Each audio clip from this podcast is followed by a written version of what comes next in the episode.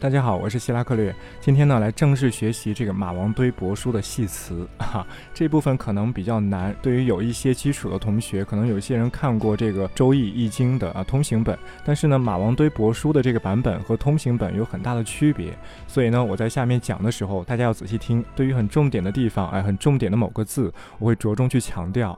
好，首先我们来看系辞的第一章啊，开头第一句话叫做“天奠地蔽”。天是天地的天，奠是奠定的奠，地是天地的地，蔽是啊卑微的卑，然后外面一个广字旁啊。第一句话就和通行本不一样，因为通行本他说天尊地卑，通行本的第一句叫做天尊地卑啊。这个天尊地卑啊，实在是非常庸俗的说法。为什么呢？因为马王堆帛书的天殿地壁啊，天殿啊，这个殿。它的原意在《说文解字》中是指放置祭品的那个台子，祭品放在什么东西上，那个东西就叫做殿。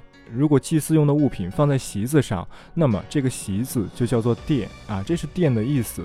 也就是说呢，在马王堆帛书中，这个殿啊，它不是尊贵，不是高贵的意思。这个殿的意思其实是前提啊，是平台，是来放置祭品、承托祭品的，就像做菜用刀剁肉啊，底下的那个案板一样。殿是这样一种东西，所以呢，天殿指的是天像这个殿，天有殿这样的性质。而后面的地壁这个壁字，它的意思其实也不是通行本当中卑的那个意思啊，因为卑它的意思就是卑微低下啊，里面一个卑，外面一个广字旁。这个壁它在古文中的意思是房屋，一种房顶两边高、中间低的房屋。这个房屋呢，可以住人，也可以当仓库。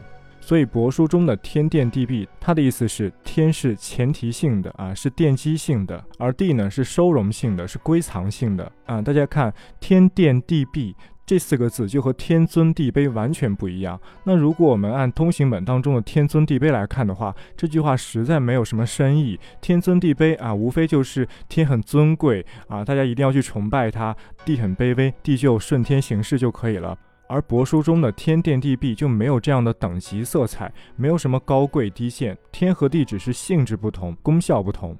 我觉得通行本中的天尊地卑啊，实在是太庸俗了。这应该是后代的儒生或者有意或者无意对易经的一种篡改。好，天殿地壁是第一句的上半句啊，下半句是剑穿定矣。说到这里，大家肯定非常非常疑惑，什么是剑，什么是穿呢？哎，通行本中这句话应该是乾坤定矣啊。那剑川定矣是个什么东西呢？啊，其实啊，所谓的乾坤，它就是剑川。在原始的易经中是没有乾坤这两个词的。现在的乾卦在最开始的时候被叫做剑卦，现在的坤卦在最开始的时候被叫做川卦。这个剑是左边一个金字旁，然后右边一个建立的建啊。这个川呢，就是江河大川这个川啊。大家看啊。帛书版本和通行版本，它们仅仅在挂名上啊，尤其是乾坤这么重要的挂名上都不一样。好，那帛书中的这个“剑”，它是什么意思呢？啊，它是古人平白无故的造出一个词吗？“剑”这个字啊，《说文解字》中解释说，它首先是提鼎的工具。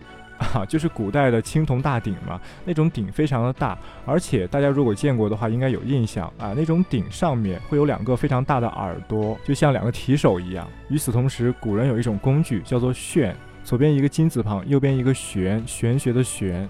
旋这种工具就是提鼎之双钩，用来提鼎的两个青铜大钩。大家想一想，古人为什么要把乾卦叫做剑卦？为什么剑卦又是这种大钩？我们现在有一个词叫做提纲挈领啊，提纲嘛，提顶嘛，啊，这种用来提顶的大钩，它就有提纲挈领的意象在。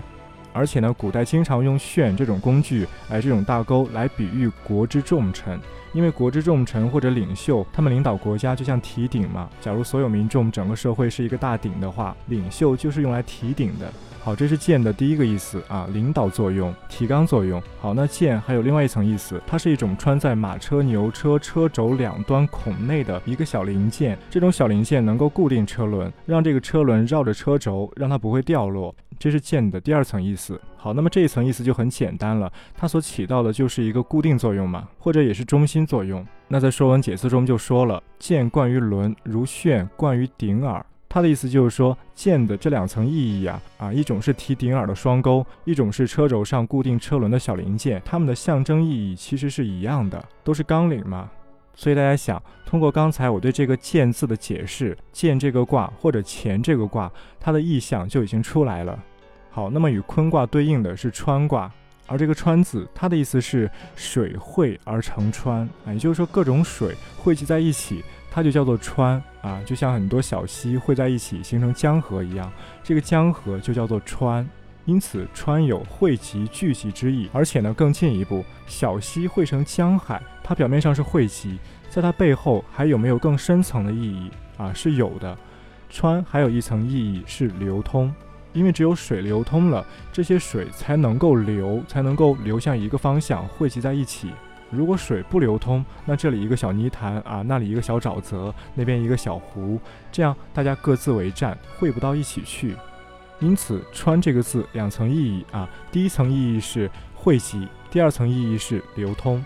好，说到这里，我们把这一整句话连起来看：“天电地闭，剑川定矣。”这两句话分别都是由两组对应的词构成，上半句是天电和地闭对应，下半句是剑和川对应。天电和剑，它们之间有没有关系？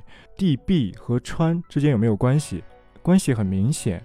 因为一开始我说了，天殿呀，指的是放置祭品的那个台子或者那个器皿。那么刚才我也说了，剑指的就是提鼎的双钩。那大家知道，鼎这种青铜器在西周的时候，它很大一部分功能就是用来祭祀、哎祭奠的。而且提鼎的双钩不就是能够让这个鼎移动地方吗？移动到哪里去？也许就是移动到哎该祭祀的那个地方去。而且呢，殿的意义和剑的意义，它们非常非常相似。而同样的，地壁和川其实也是一回事儿。一开始我说了，壁它指的是房屋啊，用来收容、用来归藏。那川呢，我刚才也说了，它是指汇集啊、流通。汇集不就是收容和归藏吗？而且，如果我们要收容和归藏某种东西，那肯定这种东西要先流通起来，然后才能被收容和归藏。也就是说，流通是收容和归藏的前提，所以这么看来，天电地闭和剑川定矣，哎，这两句话它们是有明显的对应关系的。天电就对应剑啊，地闭就对应川，啊，不晓得我有没有解释清楚？如果大家有疑问啊，尽可能的问我。好，今天先说到这儿，我们明天再见。